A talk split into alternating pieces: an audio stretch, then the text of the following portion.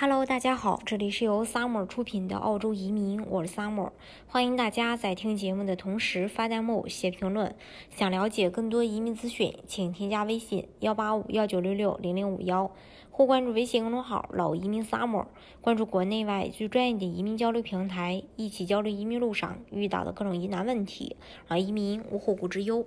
近日呢，悉尼《晨风报》发布了一篇文章，文章写到，自二零一二年以来，有三分之一的中国内地申请人没有获得澳洲的国籍。上一个财年，内政部批准的中国移民入籍人数就有所下降，仅仅只有百分之十一的中国移民获批入籍。从二零一二年以来，有中国内地移民递交的澳洲入籍申请中，仅仅只有百分之六十四的申请获得通过。这个数据可能单独看起来不低，但是拿来和其他国家一比较，差距就很明显。菲律宾呢是百分之六十九，英国是百分之七十七，印度呢是百分之七十七，南非是百分之九十，而这一个数字中国只有百分之六十四，差距呢很明显。尽管不少中国同胞已经拿到了澳洲的 PR，但是在申请公民的路上，还有多达三百九十名中国人被搁置了三年，九千六百名申请人也等待超过了两年。内政部面对这样的质疑表示，在入籍这件事上，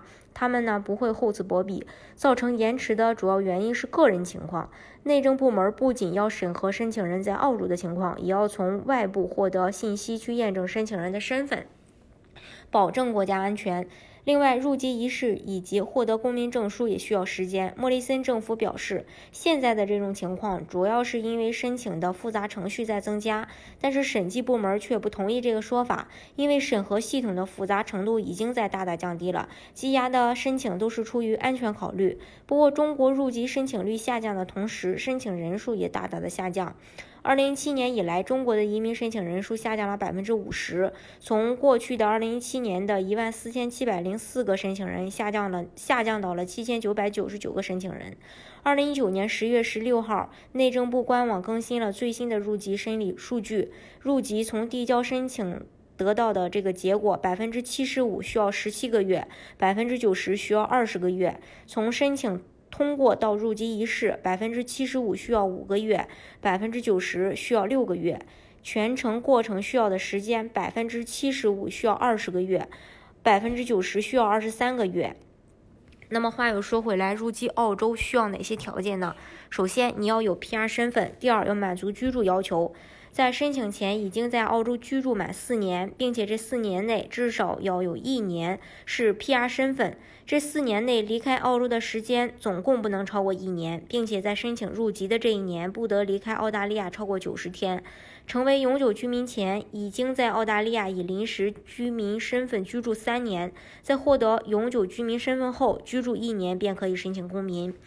另外，能说和理解基本的英语，申请人需要参加面试，需要用英语说出澳大利亚公民的义务和权利，要明白澳大利亚公民的义务和权利。申请前，澳大利亚移民局将提供有关英语资料，呃，去供你背诵。另外，你品行要良好，还要打算在澳大利亚居住或与澳大利亚保持密切关系。十六岁以下的孩子可以包括在父母任何一方的入籍申请中，无需符合居住要求。